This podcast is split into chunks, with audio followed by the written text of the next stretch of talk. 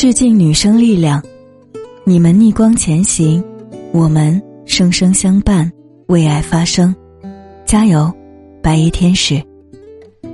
我是不系之舟，你好吗？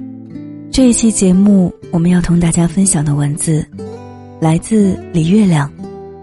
疫情三十多天，我看到了最真实的人间。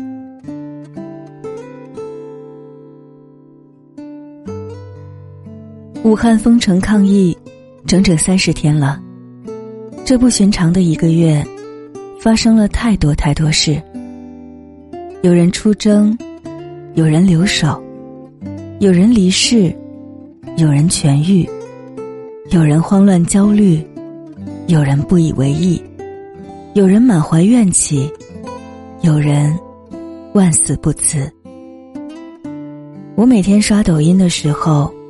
都会被这崭新的人间万象触动，也深深觉得，这才是最真实的人间。今天，我想记下一些小事，都是不起眼的小事，但我细心收藏了它们，因为在这里，我看到了人间的微光。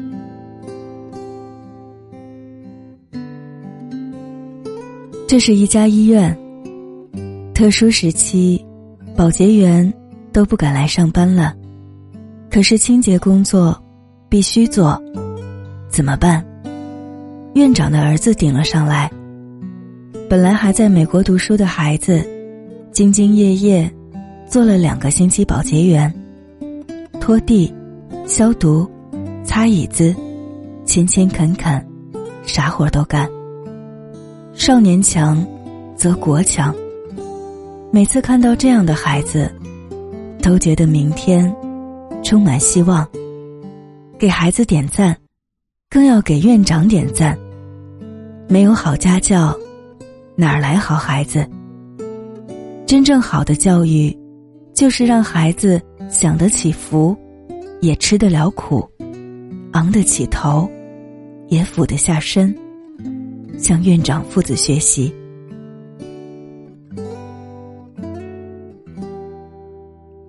二月五日，大雪，山东东营。忙了一上午的民警们，开始吃午饭了。这是一顿寒酸的露天午饭，没有座位，餐桌是警车的前车盖，雪花纷纷扬扬，飘进饭盒里。看着都凉，民警们的手和耳朵都冻得通红，但谁也顾不得那么多，因为身上还有任务，必须赶紧吃完，赶紧干活。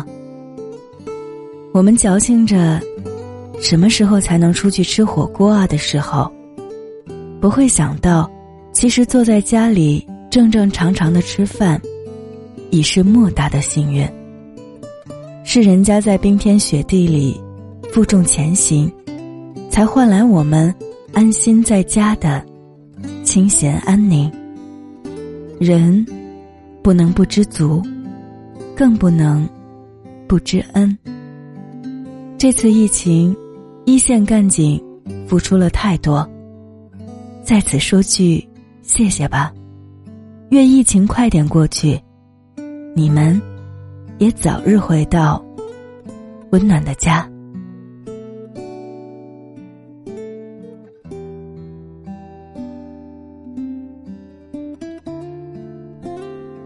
疫情严重，这个小伙子过年没能回家。邻居上海大妈看他好几天没出门，怕他弹尽粮绝，特地把家里的菜都搬出来，放到了楼道里。让他随便拿。都说远亲不如近邻，真没错。一个善良友好的邻居，有时候真能帮上大忙。谢谢这位阿姨，这件事很小，但您的善良珍贵，您是一个好榜样。希望我们每个中国人都身怀这份为他人着想的善良。让这艰难的世间多几分温柔。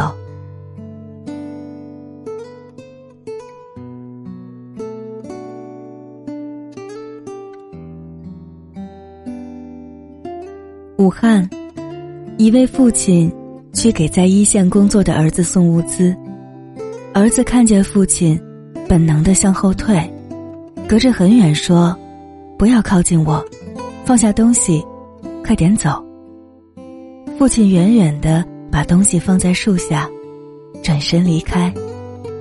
儿子把头转向一边，哭了。车里的妈妈朝他挥手。一定保重啊，儿子。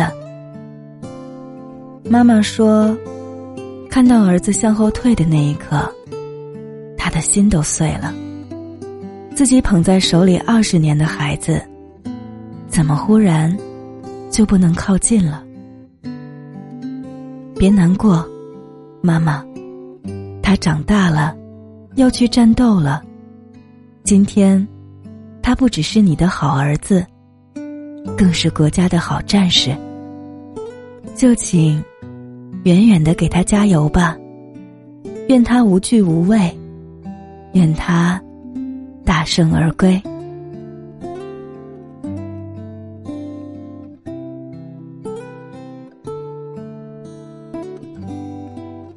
还有个小伙子叫魏佳，二十一岁，是抗战一线的辅警。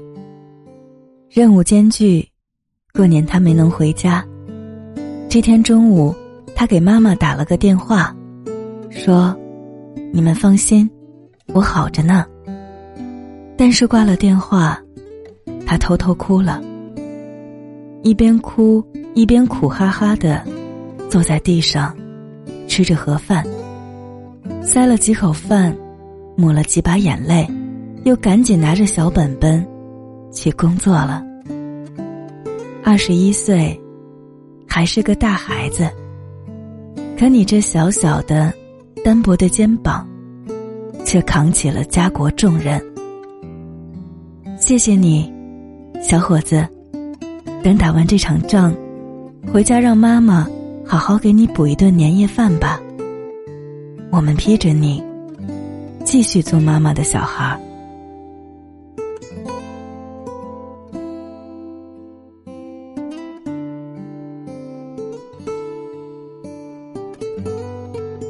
雨衣妹妹，成都老板娘，做盒饭生意的。疫情来后，她从成都奔到武汉，几乎两天没睡，消毒、检查、开火，免费给医护人员做盒饭。起初没有防护服，他每天穿着雨衣，戴着滑雪镜，开车去送饭。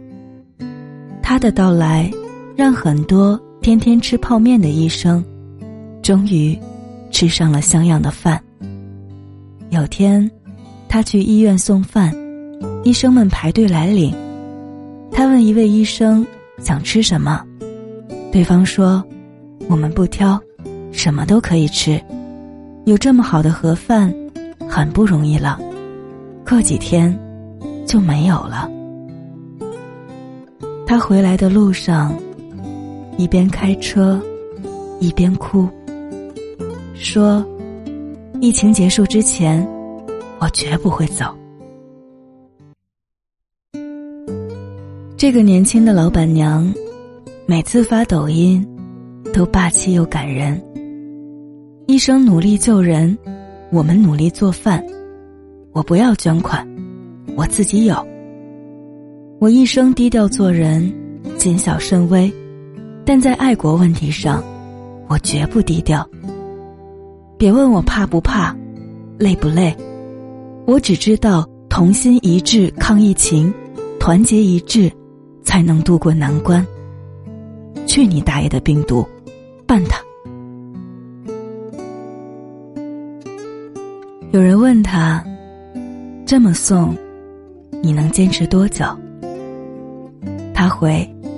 随时准备卖法拉利。有网友给他留言，说：“我是湖北人，真的感谢你。”他回：“灾难面前都是一家人，应该的。”也有人看到他的视频，就给他送菜。一位不肯说全名的周师傅，给他弄了整整一车各种新鲜蔬菜。他含泪感谢。有医护人员在拿了盒饭后，会偷偷往他车上放几盒牛奶。也有网友说：“等疫情过去，我们去把他的店撑爆吧，让他二零二一年在武汉。”换个大房子，爱，推动爱，微光，点亮微光。当善良的人拉起手，春天应该就快来了。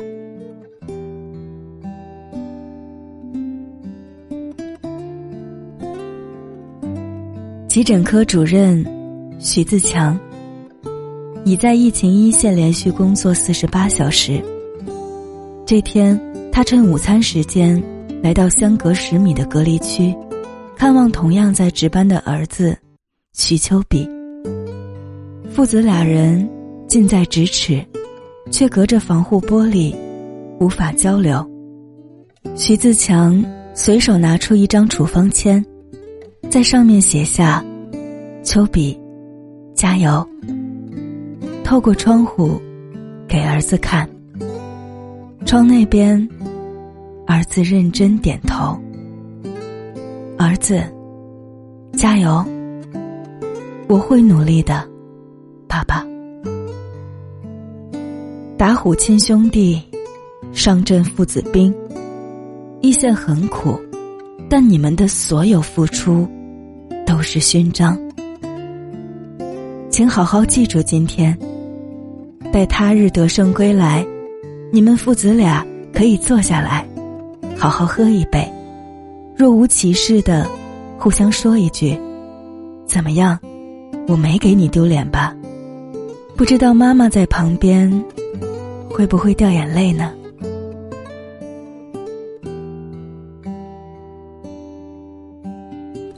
这是一个护士的日记，她一直很担心。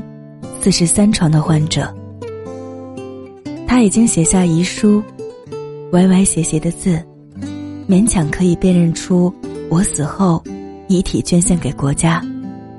随后，他拒绝了静脉输入球蛋白，说要留给需要的人。但是医疗队从来没有放弃，一直全力救治，并帮他联系转院。终于。等来了金银潭医院的一个床位，他转院了，状况也有了好转。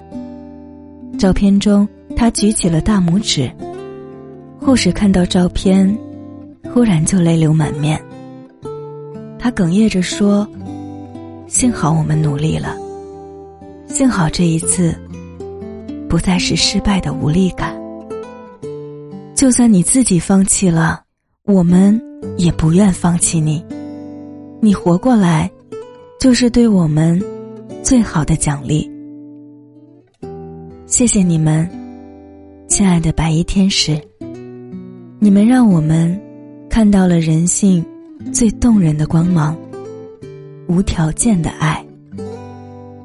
病魔残酷，而你们温暖又给力，有你们真好。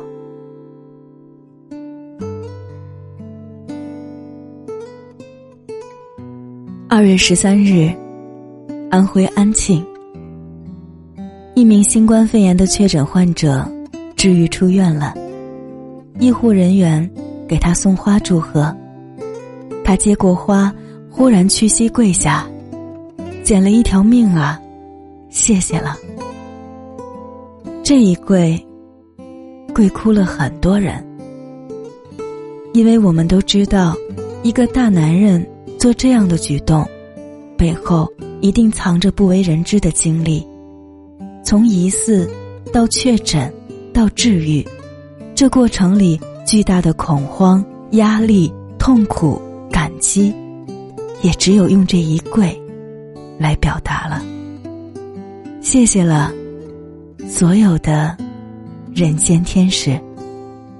多少次死神已经伸出魔爪，而你们硬生生冲过去夺人。死神说：“我要带他们走。”你们拼命挡住，说：“休想。”于是，一个个患者得以重生，一个个家庭留住了他们的至亲。你们配得上所有的赞颂，你们值得那一跪。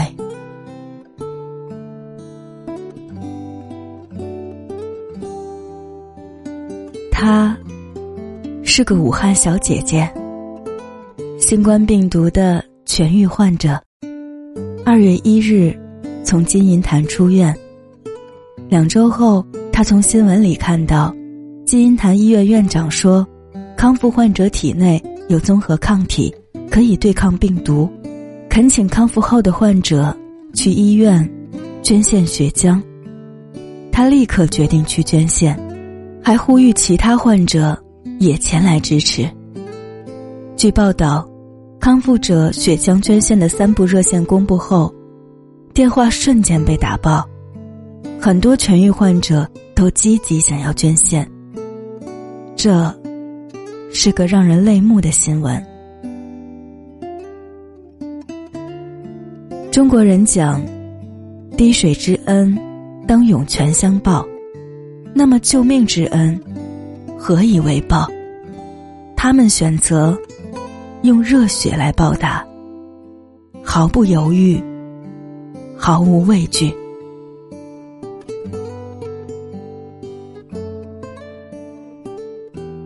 冯晓东一生春节以来一直坚守医院。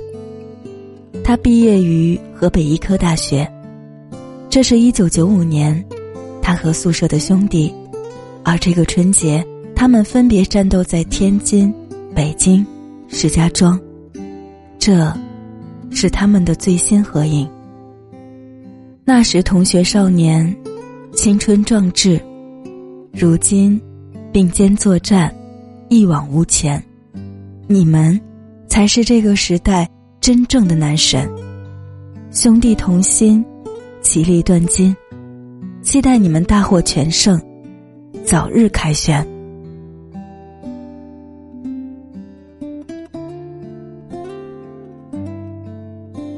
最初，我们都以为这场疫情只是武汉人的事儿。后来才知道，原来我们每个人都在其中，每个人也都面临选择：是冲还是怂，是助力还是旁观，是配合还是添乱。如果不是这次疫情，这些问题。不会有答案，我们甚至自己都不清楚自己会怎么做。而此刻，当全国人民交出答卷，我们才惊喜的发现，原来人间真的有那么多不期而遇的温暖和生生不息的希望。那一点点小小的光，连在一起，就成了暖阳。谢谢了，每一个无私付出的人，每一个勇敢善良的人，每一个在黑暗里举起火把的人。是你们，让我们在这场突如其来的灾难里感到温暖、心安，也让早已习惯独行的人们看到，原来我们那么紧密的在一起。愿这场灾难过后，我们依然心怀热望，携手向前。愿我们每个中国人，今后都在自己被需要时，发出光来，用点点微光，照亮黑夜，温暖人间。